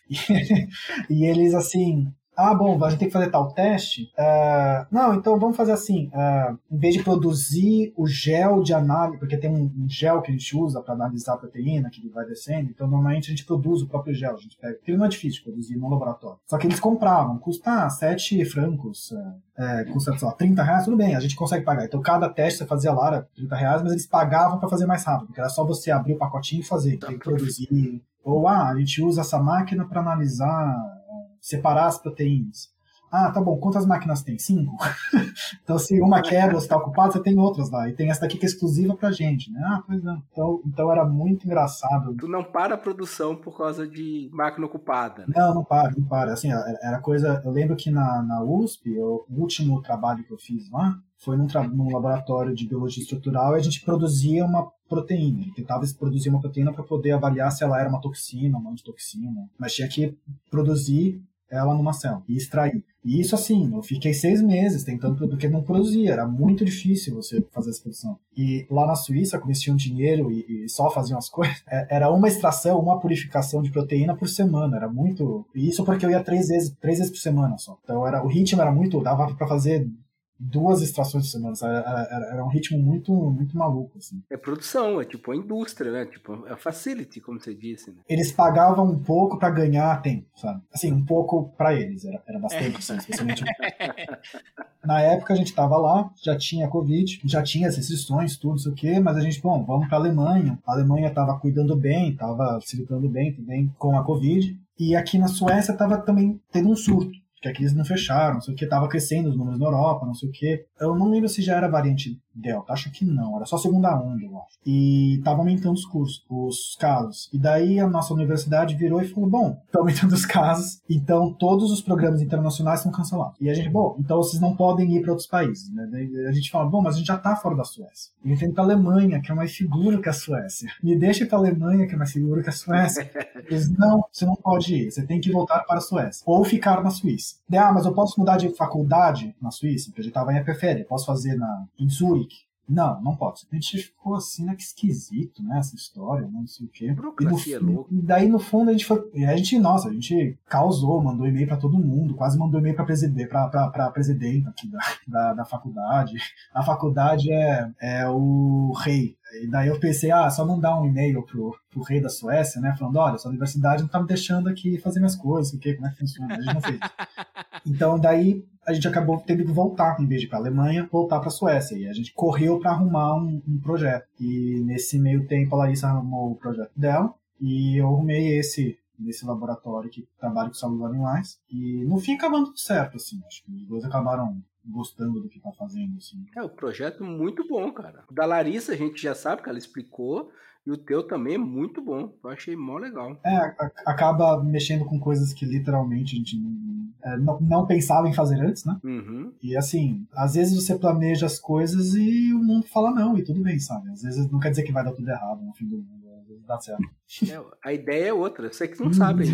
É. Mas, é, Jean, você falou desse projeto que é muito massa, muito massa mesmo. Comentou um pouquinho sobre o seu intercâmbio, né? E a gente quer saber de você agora quais são as principais diferenças que você notou assim nesses ambientes acadêmicos. Bom, é, cronologicamente, pensando na USP, a USP, e, e eu posso falar só pela USP, né? não, eu não sei como é que são em outras universidades no Brasil, mas eu sinto que ela é bem menos internacional no nível de graduação do que essas outras universidades que a gente foi na Europa. No curso de Química, o contato que eu tive com alunos estrangeiros foi, não digo que foi nulo, porque eu conheci um que na verdade estava é, na, na pós-graduação, mas é, é, na, durante os cursos, nas aulas mesmo, não nos laboratórios, né? Nas aulas, as aulas de bacharelado, o contato que você tem com alunos estrangeiros, por exemplo, é zero. A gente recebe muito pouco é, alunos estrangeiros, também porque o nosso curso é só em português, não tem curso em inglês, que na pós-graduação, mestrado, doutorado, pós-doc,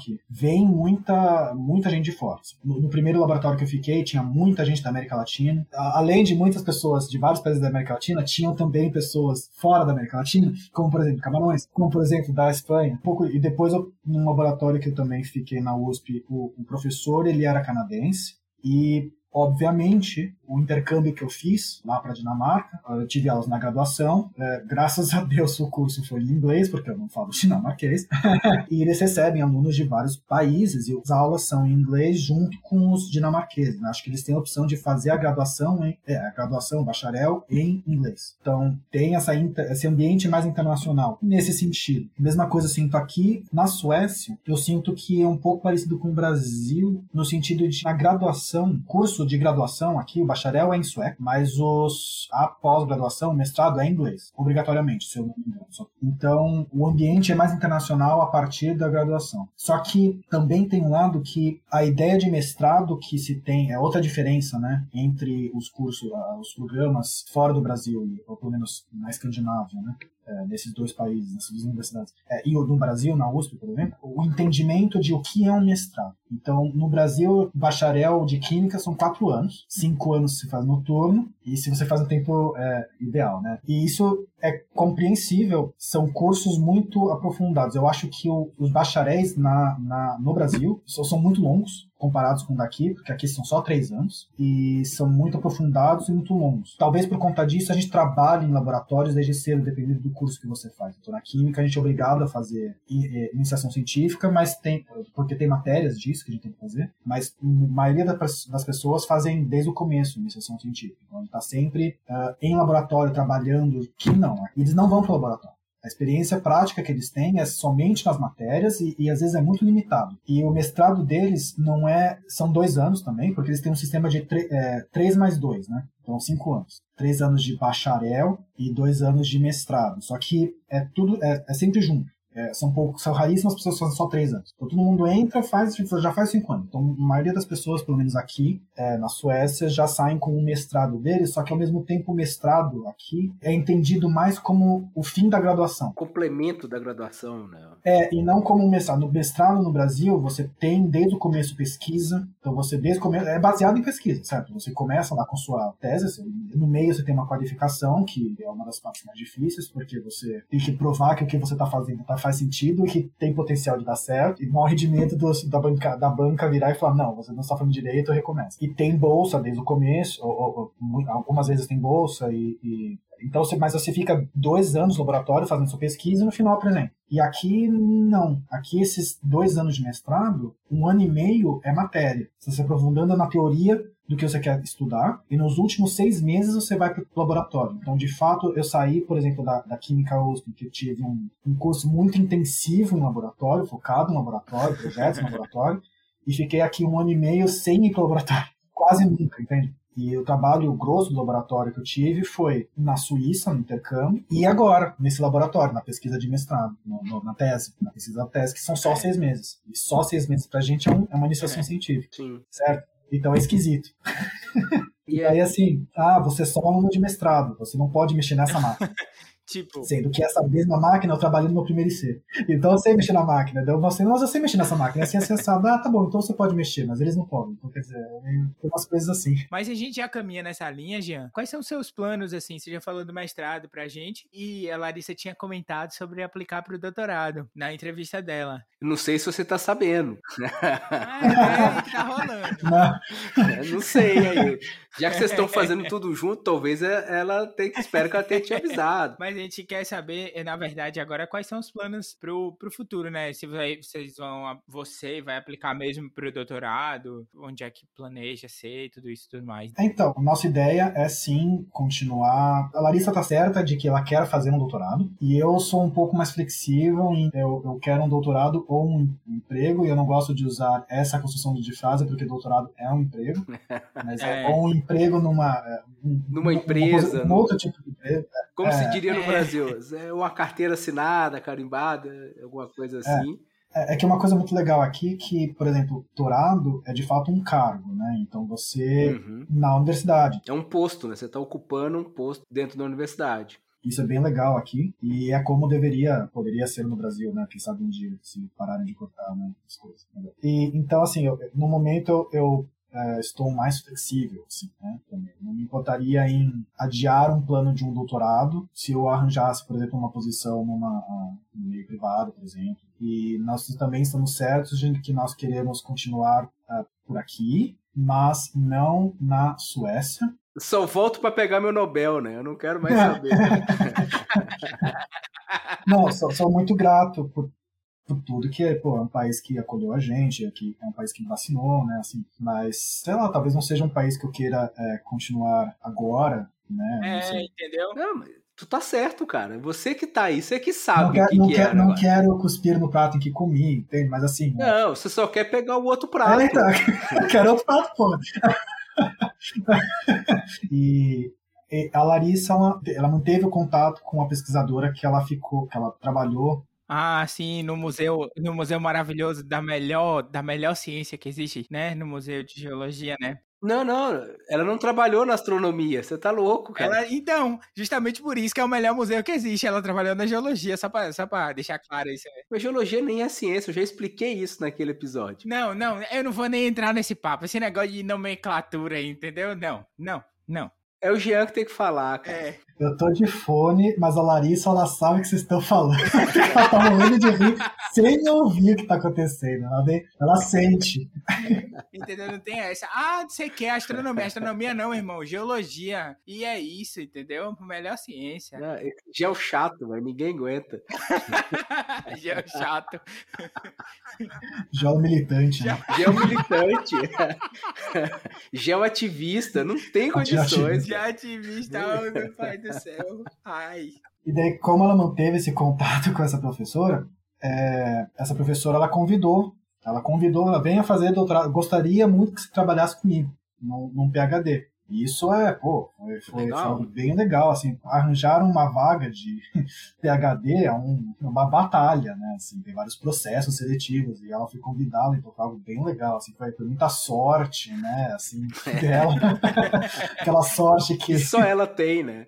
Enfim, é, brincadeira, gente, não é sorte, é, é, é mérito, né, então, então, obviamente, muito dos nossos esforços estão se voltando a procurar coisas na Dinamarca, no caso em Copenhague, que também é um lugar bem bacana, assim, super recomendo. É, mas esse convite tem um porém de, de é uma professora que ela é nova. Ela acabou de virar professora, ela professora recente, recentemente contratada. Ela antes era uma pós-doc e agora ela foi contratada como professora, então ela não tem verba. E ela está aplicando para conseguir esse fundo, essa, essa verba para pesquisa, né, financiamento. E esse resultado sai em dezembro. E então até dezembro a, a Larissa ela tem esse convite, mas ela falou: não sei se eu posso te pagar.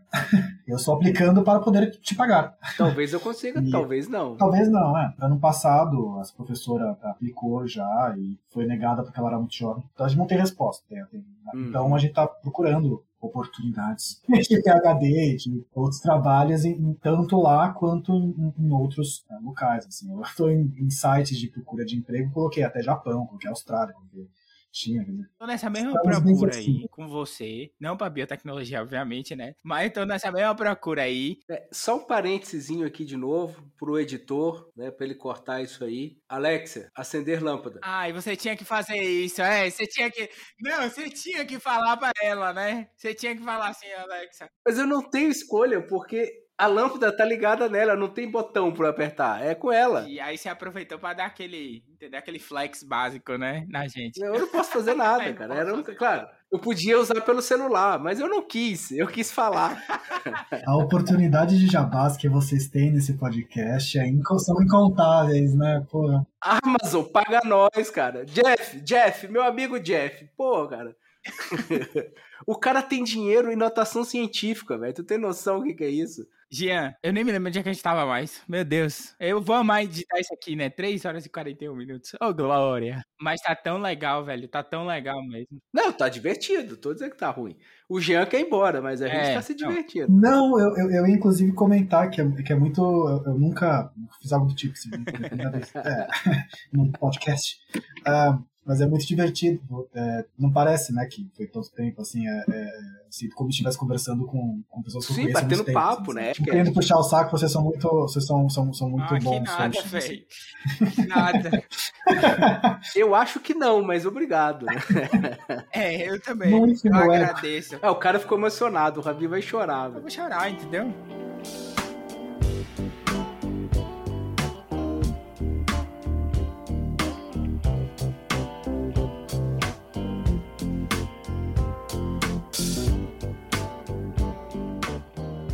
Agora a gente vai falar um pouquinho sobre turismo, hein? mas é uma pergunta que a gente fez para Larissa, e eu sei que essa pergunta já foi adaptada pela troca de e-mails que a gente teve antes da, da, da nossa entrevista. Quais lugares, assim, vocês já visitaram e tudo mais? Quais foram os lugares, assim, que te marcaram, assim, que você deu para passear um pouquinho, que é muito massa, que você recomendaria pra gente? Então, desde que a gente veio para cá, pra Suécia, né? Durante 2020 não deu para viajar muito. Acho que a gente viajou uma vez dentro da Suécia para Gotemburgo, né? que, é, que é do outro lado da Suécia né? É a outra costa. Estocolmo fica mais para direita, né? Mais para leste, perto, assim, olhando é, pro, pro mar, assim, digamos assim, você vai olhar mais ou menos para Estônia. Se você continuar lá no mar, você vai até São Petersburgo. Tem balsas que vão para São Petersburgo. Assim. São Petersburgo é na frente, assim. É. Pertencia à Suécia até a Rússia invadir.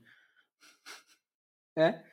É, São Petersburgo foi feito pelo Czar Pedro quando ele invadiu a Suécia, lá nos 1700 e pouco. Aí ele invadiu a Suécia como um todo e construiu a capital dele bem ali na divisa, para ele controlar é, essa faixa de rio. Tem um rio que o nome eu esqueci agora. E aí ele construiu a capital dele, que é em homenagem a ele mesmo, né? Petersburgo, né? É o, Pedro Grande que fez isso, o Czar. É, aí virou São Petersburgo, porque o ego é muito maior do que você imagina, né? Estocolmo é um arquipélago, assim, tem várias uhum. ilhotazinhas e visitou essas regiões. Mais para cima tem uma cidade chamada Uppsala, que era a antiga capital viking deles. Tem os túmulos vikings, assim, é uma cidade bem bacana. Um amigo nosso é de lá, foi ele que convidou a gente para lá. A gente almoçou, jantou na casa dele, conheceu a família dele. Ele, é super receptivo, assim, para, é, foi super bacana. Fomos para Gotemburgo. O Gotemburgo é do outro lado, então é perto da Noruega, perto da Dinamarca, assim. Eles recebem mais a corrente quente que vem do, do Atlântico. Né? Então eles têm muitos peixes gostosos, comida lá muito boa. E a gente acabou passeando mais também quando a gente fez o intercâmbio lá na Suíça, porque os casos ainda estavam mais controlados, assim. No Natal a gente conseguiu, é, Natal de 2020, né? A gente passou numa cidadezinha no meio dos Alpes, então chamada é uma cidade de 500 habitantes, era bem pequenininha assim, e não tinha nada para fazer. A nossa atividade durante o dia é ficar olhando os Alpes, contemplando a vida, né? Foi, foi, e isso é muito legal, assim, sabe? Então a gente passeou um pouco. Por causa do Covid, a gente não saiu muito, né? Assim, é, na Suíça, a gente passeou também um pouco pela Suíça. Só que daí a questão na Suíça é que o transporte dentro da Suíça mesmo é muito caro. A Suíça é muito caro. Aqui já é tudo muito caro, mas lá é 50%, é, é mesmo, assim, colocando no papel, é 50% mais caro do que as coisas aqui. Então é muito, muito caro mesmo. Por que será, né? Eles são muito ricos. Eles têm muito dinheiro. Eles ganham muito bem. Eles ganham muito dinheiro a moeda deles vale muito, eles ganham muito dinheiro nessa moeda e cobram muito para tudo. Então, se você não recebe em francos suíços, tudo é caro. Mas para eles é normal. Para eles é tranquilo, né? O maior salário mínimo do mundo hein, foi aprovado quando a gente estava lá em Genebra. Era 22 francos ou dólares por hora, uma coisa assim. É muito, muito dinheiro.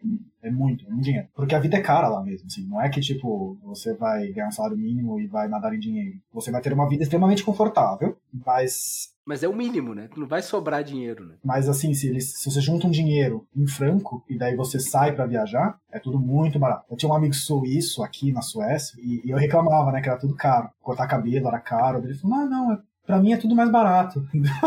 Ele, ah, vá, vá. Uh, foi uma moeda que valorizou mais que o dólar uh, em 2020. Nossa. Então, durante 2020, ele foi ficando mais rico.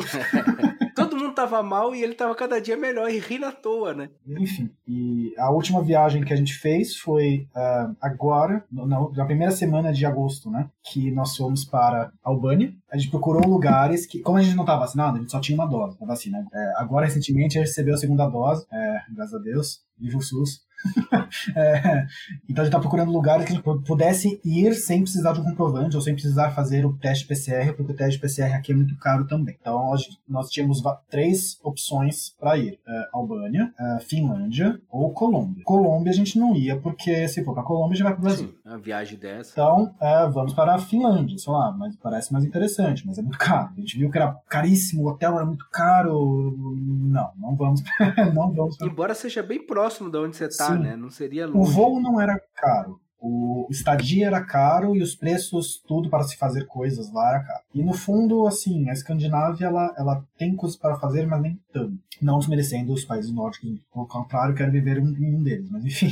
É, daí, bom, vamos para a Albânia. No fim, a gente teve que fazer um teste PCR, porque da, para ir para a Albânia não tem voo direto, a gente passou pela Alemanha, e como a gente ia passar por, pela zona europeia da Alemanha antes de sair, porque a Albânia não é a União Europeia, a Albânia é, não está na zona Schengen, então a gente sai da, da União Europeia para ir para a Albânia, é, e como a gente ia passar pela Europa ainda, precisava de teste PCR, então a gente teve que fazer e pagar de qualquer forma. Mas foi uma surpresa muito boa a Albânia. Nunca, é, é, eu particularmente não conhecia ninguém que havia ido para a Albânia, então a gente não pôde pedir muitas dicas, né? A gente acabou seguindo por um blog que a gente encontrou conhecia muito, mas nós vimos que as praias pareciam muito interessantes, então nesse blog a gente viu, ah, quais são as praias mais interessantes, vamos para chegar na capital, ficar um dia na capital Tirana, chama Tirana, na capital, e vimos outras duas praias, uma mais para o norte, uma mais para o sul, e puxa, foi uma das uh, grandes surpresas, assim, gostar da, a gente adorou a Albânia. E são praias lindas, né, porque a água é bem cristalina, né? É, a, a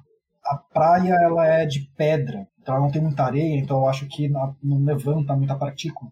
Então, além da água já ser verde, muito bonita, fica bem transparente. Então, a costa é super bonita. E os casos de Covid lá estavam muito baixos, estavam estavam quase zerados. Então, deu um gostinho de velho normal, sabe? Porque não tinha mais ninguém, porque de fato não tinha Covid. É, assim, um caso. Pouquíssimos casos. Muito pouco, eles estavam controlando muito bem. Então, deu um gostinho de velho normal, de estar de, de tá na praia e poder saber que você está na praia. Assim, é, a gente não ia conseguir, por exemplo, curtir tanto num lugar que a gente sabe que tem um risco. As cidades lembram muito cidade, São Paulo, algumas regiões de São Paulo, a capital deles, esteticamente, né? Porque, obviamente, é uma cidade muito menor que São Paulo. Mas são coisas esquisitas, assim, a, a calçada ou algumas bares de esquina, assim, pareciam muito regiões de São Paulo, tipo a região da Paulista, assim. Era, era bem esquisita, uma, uma, região talvez mais augusta. Você, quando for para morar em São Paulo a USP, você vai conhecer bastante de lá. Mas era muito engraçado, assim. Algumas palavras eram parecidas, não, não que a língua tenha a ver, mas, por exemplo, a palavra oferta de supermercado é oferta. Então, a gente entrou no supermercado, a gente viu uma placa assim, oferta. A gente, ai meu Deus, que, onde nós estamos? Nós estamos no. O que, que aconteceu? O que aconteceu? No Carrefour, assim, sabe? foi muito engraçado. Então foi uma viagem bem. deu para curtir bastante. Assim. Eu super recomendo a Albânia, super. preços comparados com o Brasil, então, se tratando de Europa, é bem barato. Assim, uma refeição super completa, com entrada, prato principal, sobremesa, não sei o que, são, seriam preços que você pagaria no Brasil. Então, quer dizer, especialmente comparando com Suécia, foi uma viagem bem em conta. Assim. Então foi bem bacana. Super recomendo. História bem bacana, história conturbada. É mesmo? Como assim? Que pontos? A região, parece que a Albânia, o povo albanês, é um povo bem antigo lá dos Balcãs. Eles estavam lá de, antes, parece que os uhum. gregos. Só que então chegaram os gregos, eles começaram a brigar desde cedo. Eventualmente teve Alexandre o Grande que dominou tudo. Então, depois do Alexandre o Grande, tiveram os romanos que invadiram, e depois os romanos dividiu, daí teve o Império Bizantino, depois do Império Bizantino veio os otomanos, depois dos otomanos a Albânia teve toda uma revolução de independência, que o herói nacional deles é a Consul otomanos, uh, liderou né, a revolta contra os otomanos, e, mas depois, nas perto da Segunda Guerra, o, eles tiveram sempre uma relação muito próxima da Itália, porque eles estão logo do outro lado da Itália, né, do, na à direita, assim, né, do outro lado da bola. Então, daí os fascistas invadiram e ocuparam, a, a instalaram um governo fascista lá na, na Albânia, e daí teve toda uma, uma revolta, uma resistência antifascista na Albânia, daí, obviamente, pelo contexto da época, foi influenciada bastante por as ideias de esquerda, elas vêm associadas ao socialismo, então depois de derrubar o... Vinha da Rússia, da União Soviética. Isso, eles instalaram um governo comunista, só que era um governo que, aparente, pelo que eu me entendi, me lembro, era independente da União Soviética. Não, a gente não é da União Soviética, nós não somos parte da União Soviética, nós somos um regime socialista é, independente. E esse cara, que o ditador deles foi um dos ditadores mais, assim, né, tiranos da história, assim, combinando com o nome da capital. E teve uma perseguição e genocídio lá, uma história super... É, infelizmente essa parte não estava traduzida no museu, estava só em albanês, então não, entendi, não pude ver muito. Mas assim, a sessão só não, é um passado, é um passado horrível, então, e, então eles têm uma consciência muito, assim, anti-autoritária. Eles têm um, todo um sentimento antifascista e, ao mesmo tempo, anti-regime socialista autoritário, nesse sentido. Então é muito. É uma história muito conturbada, assim, e ao mesmo tempo eles têm uma cultura muito rica, porque eles receberam influências ao longo da história toda, né? Então tem muito de uma cultura helenística por causa do, do Alexandre Grande, eles têm. A maior parte da população é muçulmana por causa do, do Império Otomano, e obviamente eles estão no Balcãs, então eles têm toda uma, uma questão regional, e, e é, é um lugar bem interessante, eu gostei bastante. Tenho curiosidade agora de conhecer o resto dos Balcãs. Eu nunca teria pensado antes em conhecer. E olha que a Albânia, das repúblicas da ex-Yugoslávia, é uma das mais pobres, né? Eles não conseguem investir muito em turismo, eu quero dizer, não tem muita estrutura. Né? Você tem outras, tipo a Sérvia, que é uma das mais ricas da antiga Yugoslávia, que o turismo lá é incentivado. Então você tem castelo medieval para visitar, reformado, tem... É bem interessante, né?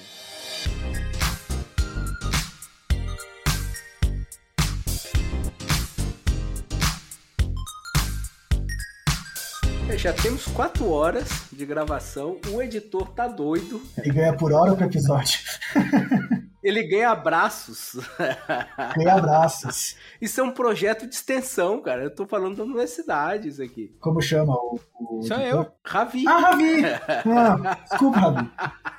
Eu tô, eu tô orientando ele para ser um grande editor de podcast. Eu já fiz meu site. Falar nisso, eu fiz um site. para quem quiser entrar em contato comigo e a gente conversar aí sobre os preços de edição de podcast. Eu fiz um site.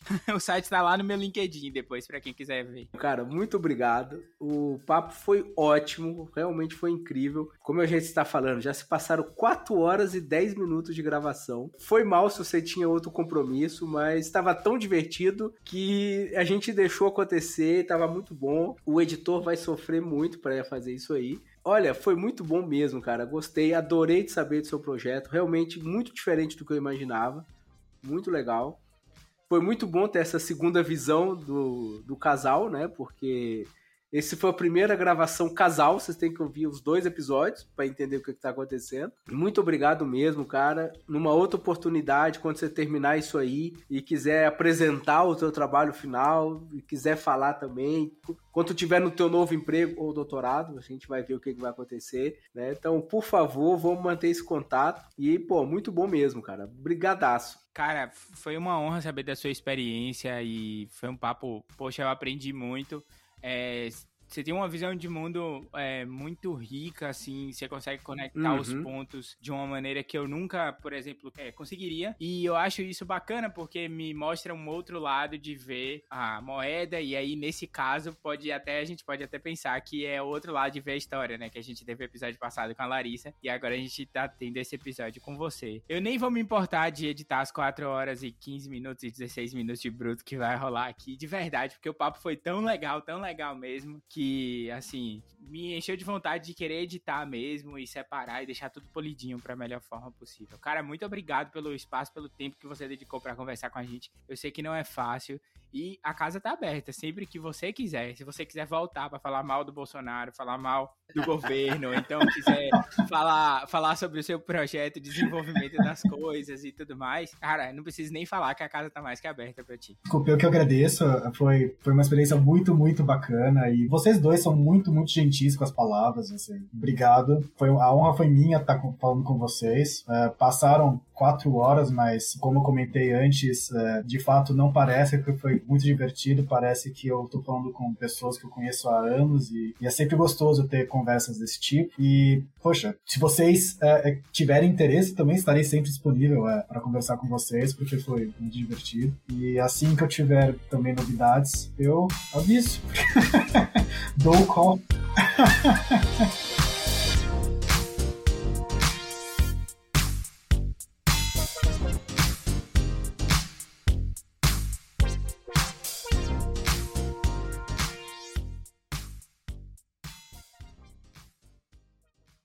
Jean, eu tenho uma pergunta pra você. É Gian ou Jean? Ou Giancarlo? É. O que, que tu prefere? Tecnicamente, é Giancarlo. É Giancarlo, é. Giancarlo, é. Sim. Porco Dio. São Paulo, né? Assim, meu, então, Giancarlo, né? Mas, mas, é, mas assim, ao longo da vida eu me desapeguei do meu nome, sabe? Nunca escrevi, no Starbucks nunca escreveram meu nome certo. Aqui fora, aqui fora, assim. Então, não, não, como, se você quiser me chamar de Pedro, vontade, não, tá, já foi. Aí se eu chutar o pau da barraga, chama de Pedro é, pronto. É. Não, mas eu, eu pergunto porque pra chamar de Giancarlo mesmo, você pref... como você prefere, entendeu? João Carlos. É, Fechou. João Carlos. João. As tias da Larissa me chamam de João, porque, ah, é, João. No fundo é João, né? É isso.